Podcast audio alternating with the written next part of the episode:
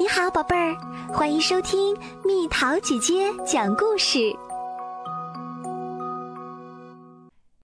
为什么不能欺负其他小朋友？啊！天哪！别咬丽娜！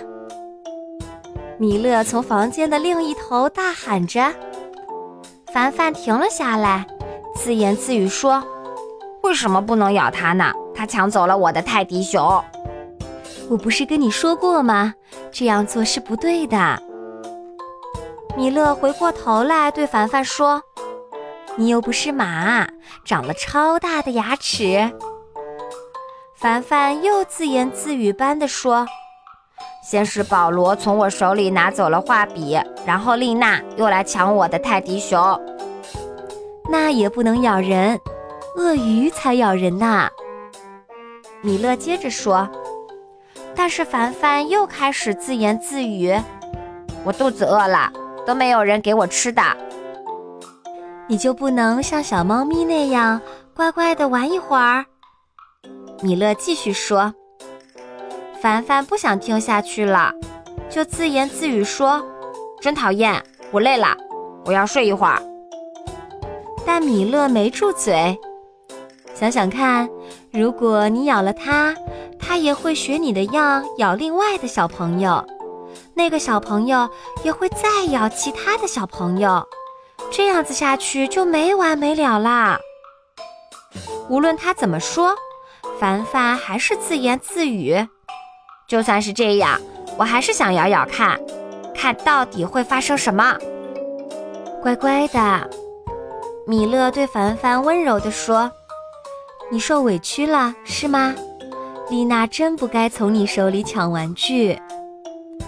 凡凡听到这些话，心中的委屈一下子爆发出来，开始大哭。当你想咬人的时候，米勒继续说：“你可以拿枕头来出气。如果还是控制不住自己的嘴巴，那就假装成一头狮子，愤怒的大吼一声。但是。”你不能咬其他的小伙伴儿，因为你会把他们弄疼的，小伙伴们会哭的。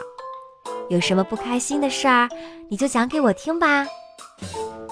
嘴是用来咬苹果、三明治、西瓜和美味蛋糕的，我们还可以用它来微笑、讲话、亲吻别人。丽娜，请过来一下，米勒喊道。